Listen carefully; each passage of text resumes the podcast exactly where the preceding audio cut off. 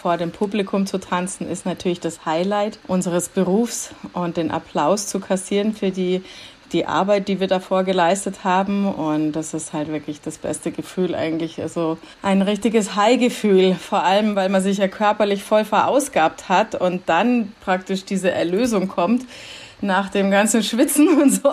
Und dann ist es vorbei. Das ist natürlich erstens, weil es vorbei ist, das, dieses geschafft haben Gefühl. Und dann sind die Leute ja meistens auch so begeistert, dass sie wirklich so jubeln und das ist einfach ein Wahnsinnsgefühl. Mit vier Jahren hast du angefangen zu tanzen. Wann kam dir der Entschluss, das Tanzen auch beruflich zu machen?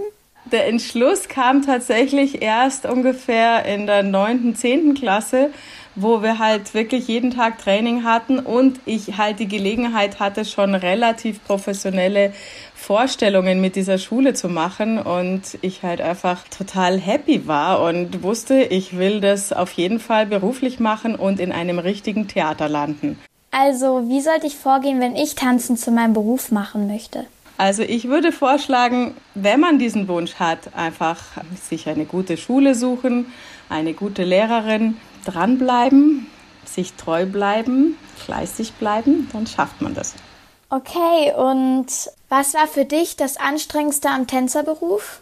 Weiterzumachen, wenn man nicht mehr kann. Das ist echt anstrengend.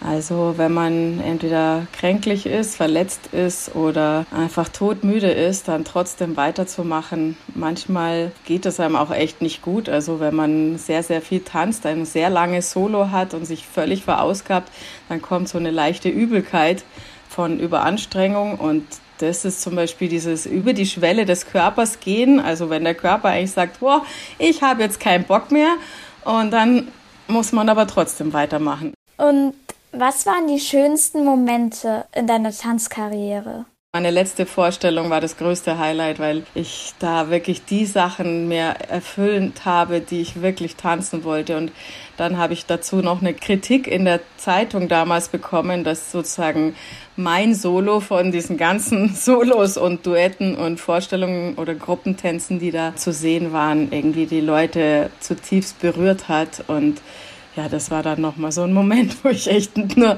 vor Freude geweint habe. Ballett wird ja auch häufig als Sport für Mädchen abgestempelt. Dabei können auch Jungs tanzen lernen. Was kannst du Jungs am Tanzen empfehlen?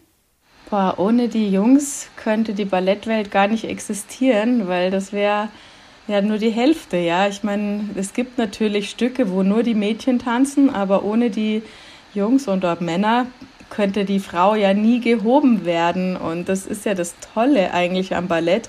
Durch den Mann fliegt die Frau in die Luft. Man hängt mit dem Kopf nach unten über, den, über dem Mann oben drüber und schaut in den, ja, entweder in den Himmel bei Outdoor-Vorstellungen oder ins Theater.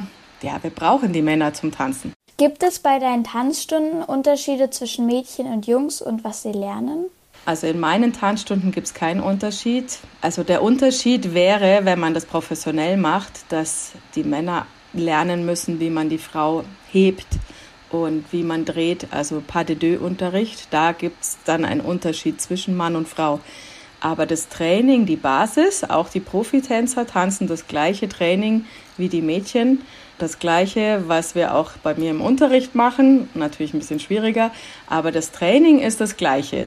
Was muss ich deiner Meinung nach können oder haben, wenn ich Tänzer oder Tänzerin werden möchte? Also generell, was man braucht, eben um Tänzerin zu werden, ist das Ziel vor Augen zu haben, dass man das möchte und Talent, das heißt die körperliche Voraussetzung, wie schöne Füße, eine ausgedrehte Hüfte, generelle Gelenkigkeit und Fleiß und Disziplin, weil ab einem gewissen Alter muss man halt jeden Tag trainieren, wenn man das professionell machen möchte. Ja, vielen Dank, Nathalie, für das Interview und sehr interessant war es für mich. ich danke dir für die Idee, dass ich die Gelegenheit bekommen habe.